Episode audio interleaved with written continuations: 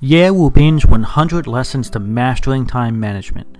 Lesson 30 The Procrastination Treatment Pills, Part 2. Hello everyone, my name is Ye Wu Bin from Yishuneng. I am so happy to be with you now at 6 a.m. on the Ximalaya app. For those of you who have been following my lessons, welcome back, and if you're new here, welcome aboard. I'm so happy to have you with us. Time is man's scarcest resource. Once it's used, it can never be regained. So if you're not using your time effectively, or if the time you are spending is only getting you further away from your dreams in life, then stay with me. Listen a while, and I am confident I can help open your eyes to a new path that will get you closer to your dreams. I want to remind you that there are 100 les- lessons in this album, and every class lasts about 6 minutes. It is updated at 6 a.m. New York City time each morning. Today, I continue to talk about the second method to treatment procrastination a simple but not sustainable method which I call the procrastination treatment pills. The method breaks up the task into parts and uses delay in a meaningful way in order to promote efficiency. Breaking up the whole into parts means reducing the difficulty of the task by breaking it down into small units which are each completed in a single day. The idea is to continue to break down the activity into smaller and smaller parts until they are small enough that you are willing and able to do them. This is also known as the Swiss cheese method. The Swiss cheese method. Think of the small holes in Swiss cheese as small fragments of time that we use to complete small pieces of the task we want to complete. I call it fragments of time. The Swiss cheese method is explained in a book called How to Get Control of Your Time and Life by Alan Lakein. Lakein, the author, suggests that we make good use of every bit of space in a larger task, that is, to make good use of fragmented time, rather than waiting for enough time to complete the whole task. Think of it this way finding three hours to complete a large project is almost impossible in our busy schedules. But what about finding 15 minutes here and 15 minutes there? Do you think you can find that? This is like poking holes in a big block of cheese and finding fragments of time here and there. The purpose of this method is to break down the big task into small tasks and ultimately complete the entire task through a series of small accomplishments. Previously, I said that forming habits begins by doing small but meaningful things. When you break down your large task into small but purposeful tasks, it is not so difficult to achieve.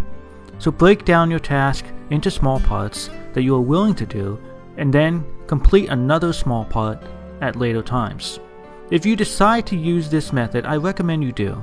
You must make sure that you do not spend an infinite amount of time perfecting each small task.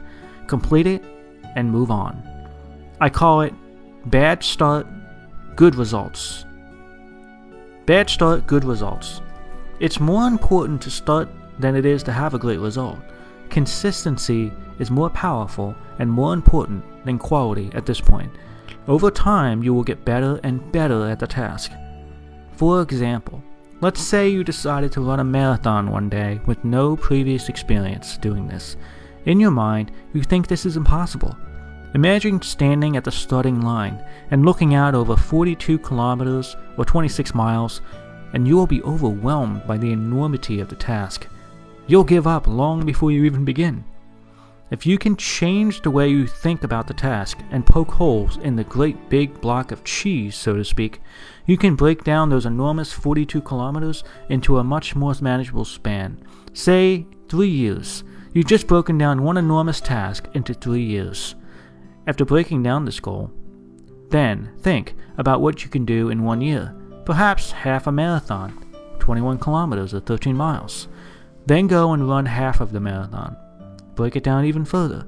What can be done in three months? Perhaps just getting out and walking, and then jogging, and then running. Then break your task into individual days, smaller and smaller pieces. Perhaps you'll walk 10,000 steps a day, if you think 10,000 steps are too much, then just 5,000 steps. The important piece is that you must break down the task until you feel they are manageable. You must feel that you can succeed in each small individual task. The amazing thing is, if you can remain consistent and devote your energy to just getting out there, Whether it looks terrible or feels great, slowly you will find that success will come faster than you imagined. Remember, bad start, good results. Imagine running until you turn a corner on the trail and you can see more beautiful landscape. Each successive win will inspire you to run even further. If you do not move forward, you will only live in your own imagination forever. This is the idea of breaking down your task into several parts or poking holes in your cheese. This is called the Swiss cheese method. This method can be used in many ways. For example, you can use it to remember 10,000 English words. 10,000 words is a lot, but what if you split the task into three years? Three years is about 1,000 days, so if you learn 10 words a day and then use the fragmented time each day to learn new words and rehearse previously learned words, you will find yourself succeeding more and more, and the task will become easier and easier. The fourth method of the procrastination treatment pills is to make good use of delay. Make good use of delay means using large delays to resolve small delays. For example, on the night before a large exam, you may suddenly begin to procrastinate a bit by cleaning up the table, cleaning up your room, organizing music or files on your computer. In the end, you will find that your home is much cleaner, but you didn't learn the material needed to pass the exam. Of course, this doesn't solve your exam problems.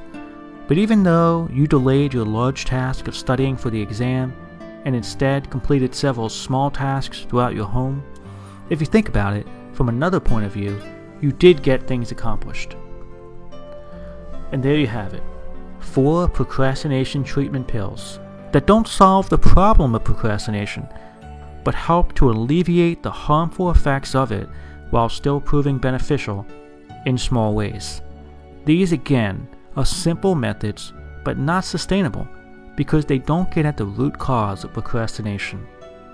In review, in review, these four methods include the time alternating method, the quadrant integration method, the Swiss cheese method, and making good use of large delays.